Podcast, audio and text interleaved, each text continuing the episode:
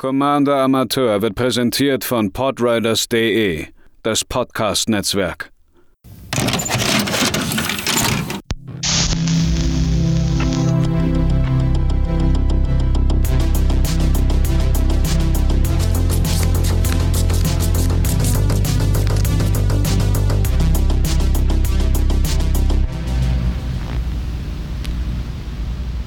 Herzlich willkommen, liebe Planeswalker, bei einer doch erstaunlich schnellen zweiten Ausgabe der Amateurbrauerei, bei der ich mir einen neuen Commander angucke, beziehungsweise vielleicht auch irgendwann mal einen alten und auf spontan einige Karten empfehle, mit denen da das Ganze vielleicht zu einem vernünftigen Deck wird. Wir befinden uns immer noch in der Strixhaven Preview Season und äh, gestern kamen relativ viele neue Commander, vor allen Dingen die Elder Dragons der verschiedenen äh, Strixhaven Häuser beziehungsweise der ja, Schulhäuser. Die haben mich aber alle nicht so wirklich interessiert und dann kurz vor äh, bevor ich ins Bett gehen musste, weil wir haben äh, seit kurzem eine Hündin hier, äh, sechs Monate alt noch. Das kann auch sein, dass sie gleich noch ein bisschen rumwinselt. Schaut mal. Ähm, kurz bevor wir ins Bett gegangen sind, wurde eine Karte revealed, die ich unendlich spannend finde, denn sie ist genau in meiner Komfortzone. Es geht um Extus Auric Overlord. Der kostet ein generisches, ein weißes und zwei schwarze Mana, hat äh, Doppelschlag, 2-4 und Magecraft. Immer wenn man ein Instant oder eine Sorcery Spell castet, darf man eine nicht legendäre Kreatur von dem Graveyard zurück auf die Hand nehmen. An sich ist das ganz solide. Allerdings wird man diese Karte, glaube ich, nur in den allerseltensten Fällen auf der Vorderseite spielen.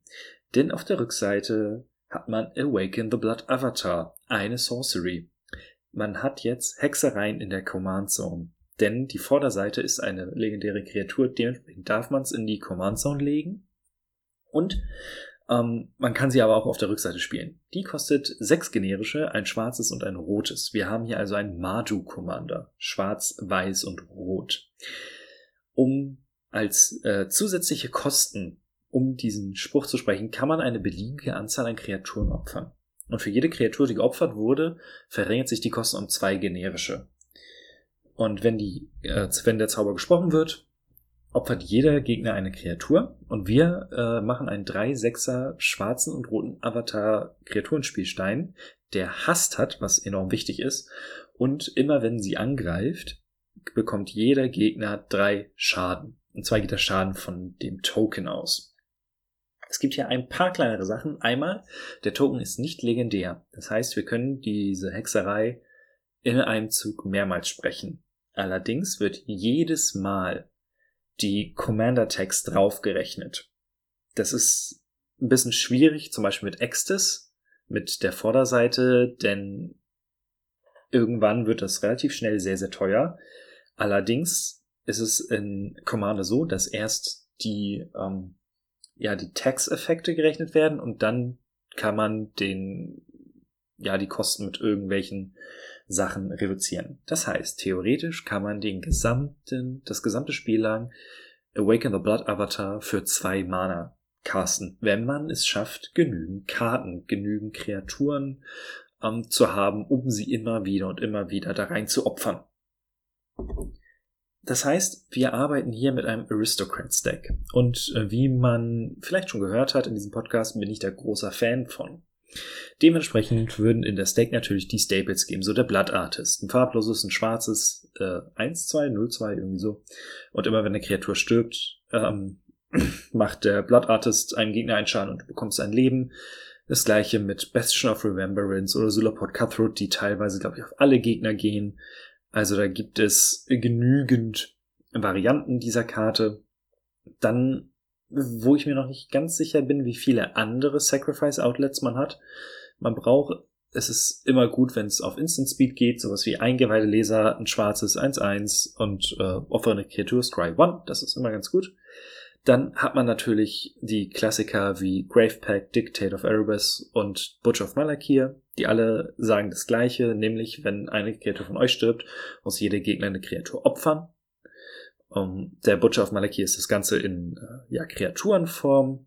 Und dann haben wir die Karten, die man leicht aus dem Friedhof wiederholen kann. So ist die Nether Traitor, Bloodgas oder der Bloodsoaked Champion, die man alle auf verschiedene Weise relativ leicht wieder vom Friedhof ins Spiel bringt, um sie dann vielleicht wieder dem Blutavatar zu opfern. Hm. Um allerdings verlässlich, glaube ich, genügend Kreaturen zu haben, sollte man auch eine Menge an Token produzieren können. Da gibt es dann zum Beispiel Karten wie den Hallowed Spirit Keeper.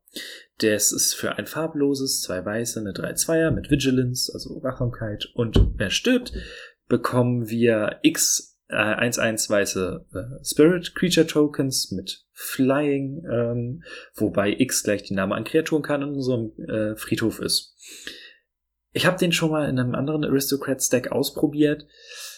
Ich glaube, der macht sich auch sehr, sehr gut in Quintorius, da man da einzelne Karten rausholt ähm, ja, muss man mal schauen. Apropos Contorius. Ich habe das Ganze so gebaut, dass äh, man sehr viel Graveyard Recursion hat. Dementsprechend ist unser Elefantenfreund aus der ersten Amateurbrauerei auch mit dabei. Zu den Token-Generatoren noch zum Schluss äh, Siege Gang Commander, der mit drei Goblin-Freunden kommt für fünf Mana und die theoretisch auch opfern kann. Äh, Doom Center ist eine Kreatur, die, wenn sie stirbt, ein 2-2 äh, Zombie hinterlässt. Und äh, da muss ich jetzt gerade mal ganz genau gucken, wie das Wording von NX Hunt in The Forge ist. Ich habe es mir aufgeschrieben, dass die Karte gut sein wird in dem Deck, denn wenn Kreaturen sterben, hinterlässt er Satyren, die man auch noch opfern kann. Äh, es geht genau um NX oder eine andere Nicht-Token-Kreatur. Da muss man also ein bisschen die Waage halten zwischen Token und Nicht-Token. Aber auf jeden Fall ist das Ganze, äh, ja, hat man genügend Futter, um mit dem Blutavatar-Spielstein ordentlich Schaden zu machen. Neben Quintorius haben wir noch diverse andere Karten, die triggern, wenn Karten in den Friedhof gehen oder den Friedhof verlassen. Desecrated Tomb und Torm of the Desecrator äh, sind beides Karten, die Tokens machen, wenn Karten aus dem Friedhof verschwinden, in welcher Form auch immer, was für unsere Strategie perfekt ist. Oder eben Sir Conrad, der Schaden schießt, immer wenn eine Kreatur stirbt oder wenn eine Kreatur aus deinem Friedhof wieder zurückkommt oder woanders hingeht. Damit kann man sehr schnell sehr viel Druck aufbauen. Als Reanimator Spells habe ich jetzt einfach mal Dread Return und äh, Revelark aufgeschrieben. Einfach klassische Karten, mit denen man Kreaturen aus dem Friedhof wiederbeleben kann.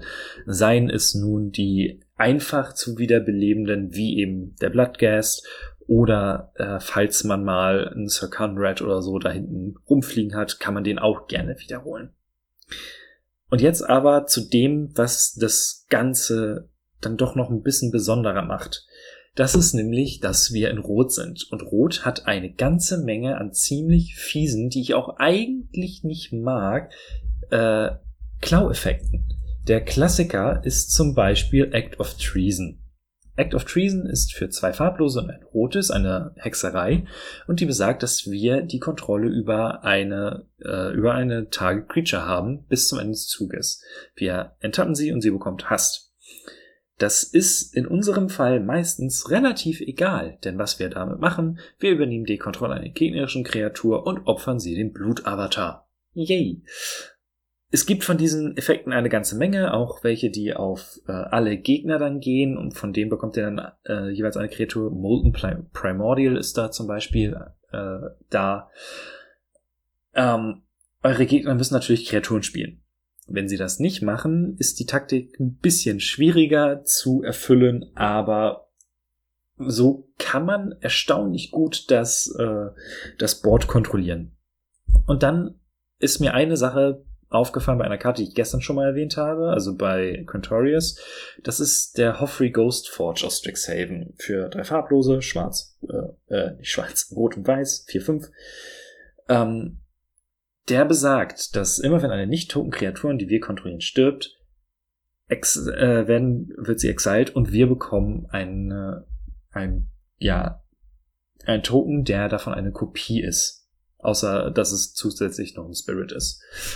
Das heißt, wir können die Kreaturen unserer Gegner übernehmen, sie opfern und bekommen sie aber wieder. Das ist nämlich der Unterschied zur Luminous Broodmoth, die besagt, dass die Karte, die gestorben ist, zurück unter der Kontrolle ihres Besitzers ins Spiel kommt. Ich bin noch am überlegen, ob ich sie da reinpacken soll, aber also die Broodmoth, der Ghost, der Hoffrey ist auf jeden Fall dabei.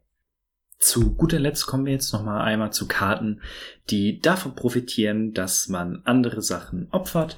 Da haben wir zum einen aus Commander Legends äh, Yuri, Master of the Review für äh, Review äh, für ein schwarzes und ein rotes, eine 1-1er. Aber immer wenn man einen Perman wenn man einen ja, permanent opfert, dann bekommt er einen 1-1 Spielstein und wenn Yuri stirbt, äh, macht er Schaden äh, gleich der Power, die er hat. Und zwar auf irgendetwas.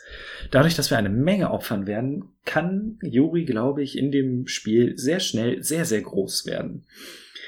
Dann der nächste Klassiker aus Kaltheim, den ich immer spielen wollte und wo ich jetzt endlich eine Chance dazu habe, denn ihr werdet mir glauben, ich werde dieses Deck bauen, ist der Immer Sturm Predator für zwei farblose, schwarz und rot.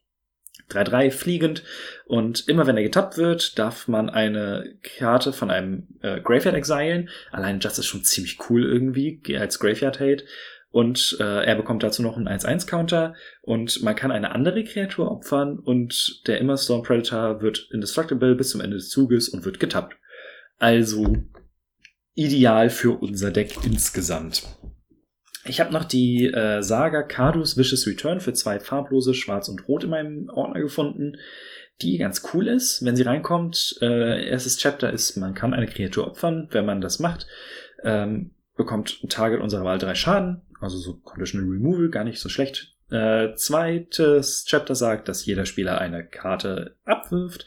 Und äh, Chapter Nummer drei, dass man eine Kreaturenkarte aus dem Graveyard zurück zum Battlefield bekommt. Sie kriegt einen 1-1-Counter und bekommt Haste. Ist insgesamt schon gar nicht so verkehrt. Äh, der Klassiker natürlich bei ähm, Sacrifice Decks, und da werden jetzt wahrscheinlich äh, Standardspieler aus Arena aus der Zeit äh, einen Schauölrücken bekommen, ist der Mayhem Devil. Der kostet drei Mana, farblos, rot und schwarz. 3-3, wenn ich mich nicht täusche. Und immer wenn man irgendjemand ein Permanent opfert, schießt er einen Schaden. Allein mit diesen Karten ist es, glaube ich, möglich, mit äh, Awaken the Blood Avatar ganz schnell, ganz, ganz, ganz viel Druck aufs Board zu bringen. Und dann bin ich mir am überlegen, ob ich da noch so ein bisschen Kram wie zum Beispiel extra Combat Steps und äh, extra Schaden wie zum Beispiel Fiery Emancipation, die allen Schaden aus roten ähm, aus roten Sources, ja, äh, Anglizismen, yay, äh, aus roten Quellen mh, mm, verdreifacht, die man kontrolliert.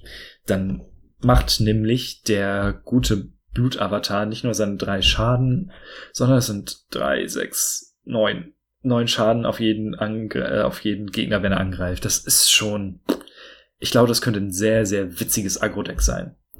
Kommen wir aber zum Abschluss jetzt nochmal auf meine Lieblingskarte, die ich unbedingt mal spielen wollte, die ich mir auf jeden Fall zulegen werde für dieses Deck. Das ist nämlich aus Kaltheim Rise of the Dreadmorn. Kostet zwei farblose und ein schwarzes und hat Fortell. Man kann sie für zwei farblose einfach ähm, ja in die Fortell Zone legen. Also man exile sie äh, face down und man kann sie dann jederzeit für ein schwarzes äh, casten, denn es ist ein Spontanzauber und der besagt, dass wir x22 schwarze Zombie-Berserker-Kreaturen machen, wobei x gleich die Nummer von Nicht-Token-Kreaturen ist, die in diesem Zug gestorben sind. Auch hier wieder die äh, Mischung aus Nicht-Token und Token ist, glaube ich, relativ wichtig. Da werde ich noch ein bisschen dran rumschrauben müssen. Aber theoretisch bekommt man sofort alle Kreaturen, die man eben gerade geopfert hat, wieder. Und ich bin mir relativ sicher, dass das ziemlich fies sein wird und ich freue mich, das Deck zu bauen. Falls ihr irgendwelche Kartenvorschläge habt, bei denen ihr denkt, Mensch, das muss auf jeden Fall äh, mit in das Deck, haut mich gerne an. Wir hören uns demnächst wieder und bis dahin habt noch einen schönen Tag.